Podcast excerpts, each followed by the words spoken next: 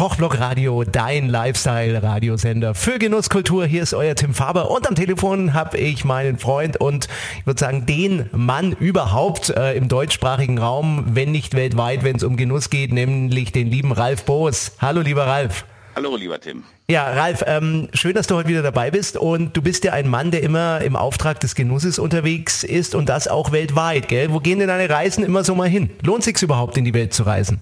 Also ich habe ja immer Reisen, die ich gerade hinter mir habe und Reisen, die ich gerade vor mir habe. Äh, hinter mir habe ich gerade eine wunder wunderschöne Reise nach Spanien, äh, wo wir in eine vollkommen abgelegene ähm, in einen vollkommen abgelegenen Teil von Spanien gefahren sind, wo normalerweise gar keine Menschen sind. Und da wird was ganz Spannendes gerade gemacht. Was wird da gemacht? Erzähl mal. Und zwar äh, hatte man in Spanien ja, weiß ich, 80 Jahre lang unheimlichen Ärger mit, mit äh, Faschisten und Franco und so. Man musste alles immer ziemlich heimlich machen. Und es gibt an den Pyrenäen eine Hochebene, die ist mit Autos oder mit Fahrzeugen nicht zu erreichen. Die ist aber riesig groß, also tausende Hektar mhm. groß.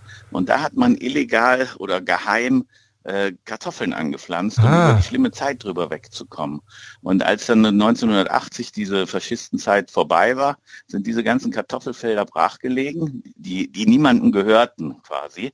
Ähm, und dann hat man gleichzeitig angefangen, in äh, Frankreich wurde ja der Trüffel quasi kultiviert und man hatte also in Spanien mitgekriegt, dass es möglich ist, Trüffelbäume zu pflanzen und dass da eventuell auch was bei rauskommt und hat dann angefangen, da oben auf dieser Hochebene äh, Trüffelfelder anzulegen oder Trüffelhaine.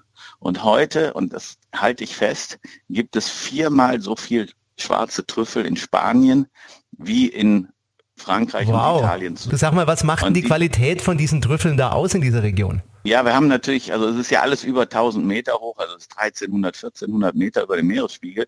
Das heißt, die haben im Sommer nicht diese brutale Hitze wie unten in den Tälern, sondern die haben da schon eine moderate Temperatur dann ist da oben tatsächlich auch ein großes Wasservorkommen. Also da sind viele Quellen und viele äh, Sachen, die man äh, quasi ableiten kann und, und sammeln kann, so dass die auch in den trockenen Sommern ihre Felder damit ganz gut bewässern können und haben halt im Herbst wenn, und im Winter, wenn die Trüffel ihre Saison haben, äh, ist es da oben kühl genug für die Trüffel. Also es hat sich, obwohl es weit im Süden ist, hat sich da wirklich mehrere Zufälle haben sich kombiniert und haben daraus eine unglaublich gute Region für Perigord-Trüffel gemacht. Ralf, die Trüffel kann man auch bei dir bestellen, wenn man das will, gell? Unter www.bosfood.de findet man dein ganzes Reich. Ja, und wir sind auch nach Angaben der Produzenten die einzige und erste Firma in Europa, die spanische Trüffel als spanische Trüffel verkauft. Cool, Ralf, super. Also, dass du uns das heute vorgestellt hast und liebe Leute, schaut einfach mal auf www.bosfood.de. Ralf, danke dir für heute. Okay, sehr, sehr gerne.